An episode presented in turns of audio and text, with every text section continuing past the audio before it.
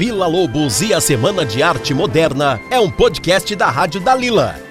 Preparamos quatro episódios com as entrevistas da série de oito programas que tem o mesmo nome e os podcasts estão disponíveis junto com os programas. E a cada 15 dias teremos mais entrevistas. Hoje vamos saber como era a cidade de São Paulo na década de 20. Nossa segunda convidada é a professora Rita Sampaio. Olá, gente, bom dia, boa tarde, boa noite. Estamos aqui hoje com a Rita Sampaio, que é professora de História, pesquisadora na área de, da área de livros didáticos e ela é mestre em Educação pela USP. Oi, Rita, tudo bem? Tudo bem, Fábio, tudo. E a Rita vai falar com a gente hoje sobre o Brasil é, nos anos 20, antes da semana de 22. Pensando, o Brasil é basicamente um país rural, né? Você pegar ali o final da República, o final do Império, você tem o final do Império e o início da República de 1889 e você tem nesse momento uh, grandes conflitos sociais, que vão ser todo o período que a gente vai chamar como República Velha. Né? Você tem a questão dos ex-escravos, que é a abolição de 1888, depois a República e toda essa movimentação, né? E junto você vai ter um processo de urbanização, principalmente dos grandes centros, você vai dos grandes centros do Sudeste, principalmente Rio e São Paulo. O Rio já tem uma trajetória ali de, né, que ele já é capital federal desde o desde o Dom João, né, desde o Império Rio é capital, então ele é a grande metrópole do século XIX no Brasil. São Paulo é até a virada do século é basicamente uma cidade pequena, provinciana, né, e que vai ter uma explosão com a cultura do café, né? Quando começa essa produção do café, o café ele, né, ele marca muito a economia do Rio de Janeiro também, no 19, na primeira metade do 19, né? E depois ele vai entrando para o estado de São Paulo, e você vai ter essa, essa grande expansão cafeeira dos famosos barões de café, dos senhores do café, aqui em São Paulo. E junto com o café, em São Paulo vai acontecer o processo de industrialização, né? Porque você vai ter as grandes fazendas de café, e, e para trabalhar nessas grandes fazendas de café, você vai ter, principalmente em São Paulo, o imigrante, né? Vai ser essa opção, paulista vai, eles têm até um certo período, você tem o uso da mão de obra escrava, é usado em São Paulo também, e geralmente são escravos que não são uh, escravos uh, da África, são escravos originários do Brasil, que vêm de outras regiões decadentes economicamente, que vêm para São Paulo. Mas isso não é suficiente, você tem que uh, buscar mão de obra em outros lugares, né? E aí se junta um pouco que a Europa ali também está numa situação meio complicada com os seus pobres. então, olha, tem uma questão de juntar, né? E São Paulo e tem uma preocupação que marca toda, todo o período republicano, é uma discussão científica, social, que é a questão das raças. Isso vai marcar muito o debate intelectual, o debate do planejamento urbano, de que qual país nós queremos, né? essa é a grande preocupação. E no começo do século XIX, o que era discutido entre esses intelectuais, entre nos grandes centros de que hoje a gente chamaria centros universitários, é a questão racial. E ela é discutido as questões da raça como uma questão de ciência. A gente julga um absurdo, mas isso era científico, assim, queriam comprovar que existia uma escala de raças onde, obviamente, o europeu era o melhor e as raças, uh, principalmente asiáticas e africanas, seriam inferiores, e as raças mestiças, como nós, seríamos também inferiores, porque a gente carregaria várias perversões, tanto do negro como do índio. Isso é uma discussão muito presente nesse momento, nesse período. Então, a imigração, ela tem essa também essa questão de dar um, uh, um embranquecimento, vamos dizer assim, uma melhorada na raça, né? Então tem isso, e São Paulo traz isso para cá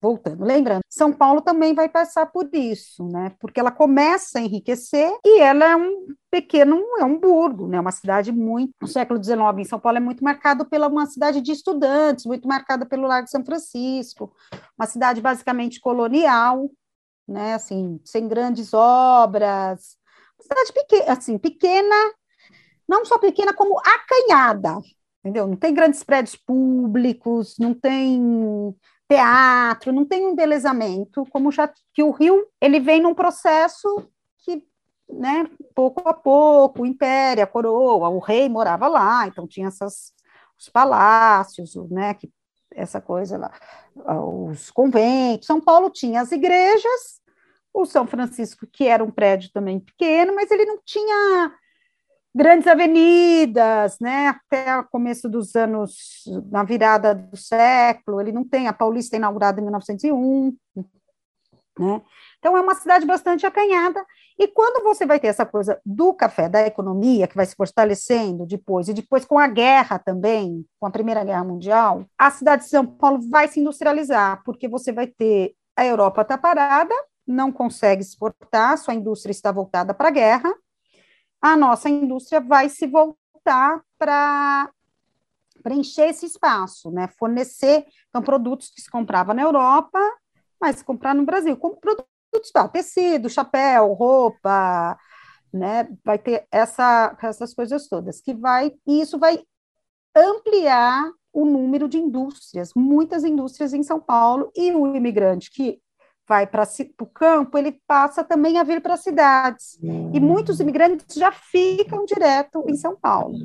Então, você tem lá por volta de, já de 2014, 15, 16, uma população, uma cidade muito marcada por estrangeiros, né, principalmente o italiano, mas é que é a grande marca da nossa cidade, né, da cidade de São Paulo, que ser essa coisa do estrangeiro. Você vai ter um pouco o apagamento dessa São Paulo negra, né? Essa São Paulo indígena que só fica na topomínia, né, nos nomes de ruas que eles não conseguem mudar, o Vale da Anhangabaú continua, né, mas você vai ter essa grande fluxo de imigrante e as indústrias que vão uh, que vão começar a seguir ali a linha do trem, porque quando vem o café, a gente assim, você o grande porto vai ser Santos e Rio, mas Santos vai se modernizar, e a estrada de ferro sai de Santos, vai ligar todo o interior do estado, Campinas, Jundiaí, toda a re grande região produtora de café. E isso você vai desenvolver toda uma indústria também em torno dessas ferrovias, indústrias e moradias, né?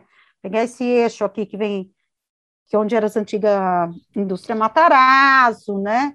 Então, onde vai morar a população pobre, nas baixadas dos rios ali. Então, você vai tendo uma cidade muito dinâmica, por um lado, né, porque, e muita gente de uma hora para outra, porque o crescimento demográfico de São Paulo, ele não é dado, vamos dizer assim, só como uma de reproduto, ele é muito, ela explode pela imigração, pelo estrangeiro que vem fazer América.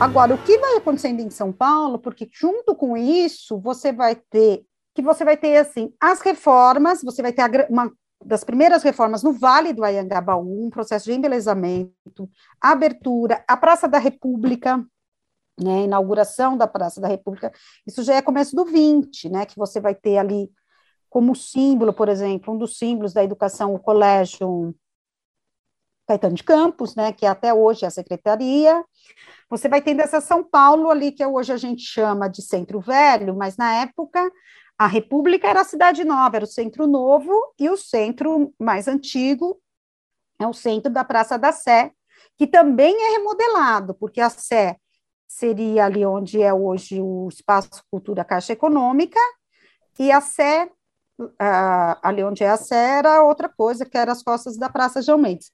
Aquela religião, ela era uma região também uh, de bancos, tudo, mas ali também tinha, tanto na Sé como na Rua da Quitanda, naquele espaço, também tinha um comércio meio popular, como tem até hoje, onde os, os negros vendiam ervas, essas coisas todas. E ali, eu acho que tem ainda a Rua das Lavadeiras, né? Porque você tem a ladeira do Porto Geral, que você descia no Tamanduateí, por isso que é a ladeira do Porto Geral, porque você descia para o rio e havia um porto que ligava, trazia as coisas para o mercado municipal. E a gente também tem que lembrar que os rios foram retificados, né? Então, a gente olha os rios de São Paulo de cima da ponte, eles são retos. Então, tinha todas as várzeas, e, e ali o Tamanduateí provocava sempre muitas enchentes, né, a várzea do Tamanduateí. É uma região ali, o Parque Dom Pedro, que também vai ser remodelada. Quando vai fazer a, re, a remodelação do Ayangabaú, o viaduto do Chá Novo, né, que é esse que a gente tem, porque o primeiro é, é de ferro, também eles vão mexendo, e aí é bastante interessante, você vai lendo os historiadores, o Nicolau Sevicenco, todos que trabalham com a cidade, também essa, essa remodulação, ela também acomoda interesses da elite paulistana. Então, ela atinge quem são os donos desses terrenos, né, que fazem, vão ser beneficiado, beneficiados pela reforma tipo o Barão de Limeira, Barão de Paranapiacaba, esses que, tão, que são nomes de ruas hoje, eles têm, são beneficiados, os prados, então a circulação do bonde, por onde elas vão passar, atendem o, os bairros operários, mas elas vão atender as elites também, né? As primeira linha do bonde que vai ali para Higienópolis. Então a cidade de São Paulo ela vai se remodelando, né? esses equipamentos, muda-se ali o pátio do colégio, que o pátio do colégio não é, né, esse nosso pátio de colégio é dos anos 20, que tem aqueles dois prédios, você vê do pátio, você vê os dois prédios que era o Palácio do Governo, então vai tá tendo um, embelezamento da cidade, a Praça da República é um dos principais, que ali era um lugar de circo, o circo se instalava, e ela, o jardim, eles remodelam todo o jardim, né, tem os projetos de abrir avenidas e a própria Paulista, Higienópolis, né, Avenida, não é Higienópolis, a outra, a Angélica. Angélica. E vai ligar, porque a Paulista também está no alto, né, então era uma forma de você sair, é, tinha essa concepção também de ficar longe da várzea, né, dos insetos, de febre, de doenças, né, do, era a paulista, vamos dizer assim, era mais saneada, né? Era mais. Com a questão racial, tem essa, essa discussão higienista. E ali, junto com tudo isso, com essa urbanização, vem os cinemas, vem os salões de dança. E aí começa em São Paulo, por exemplo, na Paulista, já nos anos 10, 18, você já vai ter corrida de carro, uh, corridas a cavalo, de cavalo, você tem essas campos de aviação, então, a cidade vai se ligando, vai construindo essa imagem de urbanização, da velocidade, da rapidez, de que em São Paulo não para. Então, a cidade se desconstrói, se destrói, se reconstrói o tempo todo. Né? Uma outra coisa interessante desse período é a eletricidade né, nessa cidade moderna, que faz com que as pessoas possam sair à noite, né? Sair à noite. É, isso é um grande, né, eletricidade. Então, você tem as praças públicas, os eventos passam a ser à noite. Você vai ter, nesse momento, também os, os jogos de futebol, né, que passa a ser um acontecimento que atende um pouco também a classe operária, mas também tem a elite, esses encontros esportivos, essa coisa de ir para a rua, de ir para a rua. Os eventos eram na rua, espetáculo. E, e né? essa você tem queimas de fogos, você tem o Edu Chaves, né? O, o, o Eloy Chaves, o Edu Chaves, que são nomes de bairro, né? Que ele era um aviador, ele é um grande aviador brasileiro desse de fazer acrobacias, e isso era feito na cidade de São Paulo, né? Então, mas tem essa coisa da, do moderno em São Paulo, né? Das mulheres, as mulheres vão para as fábricas, as mulheres e as crianças que é um grande problema, né? A modernidade também traz todas essas DC. Tem a grande greve de 17, que para a cidade, que aí começa essa coisa de pensar a questão social como questão de polícia, fica uma, toda uma discussão, né? Você tem a fundação dos partidos comunistas, dos blocos operários. Então, está uma cidade muito em ebulição. Brasil, principalmente Rio e São Paulo. Em São Paulo, o choque é maior, porque ela não vem como o Rio, num crescimento, cidade importante desde o Brasil colônia. Não, em São Paulo é uma coisa muito rápida, né? Que é, fica a marca da cidade, né? Essa rapidez de tudo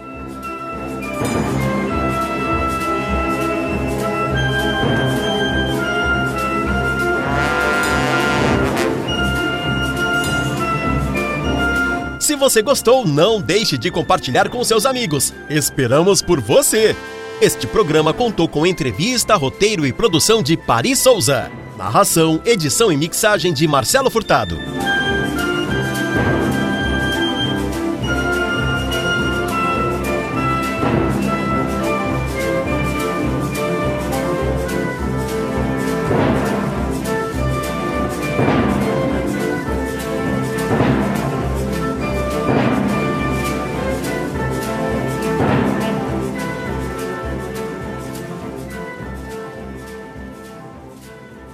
Este projeto foi realizado com o apoio da quinta edição do Programa Municipal de Fomento ao Serviço de Rádio Difusão Comunitária para a cidade de São Paulo. Secretaria Municipal de Cultura.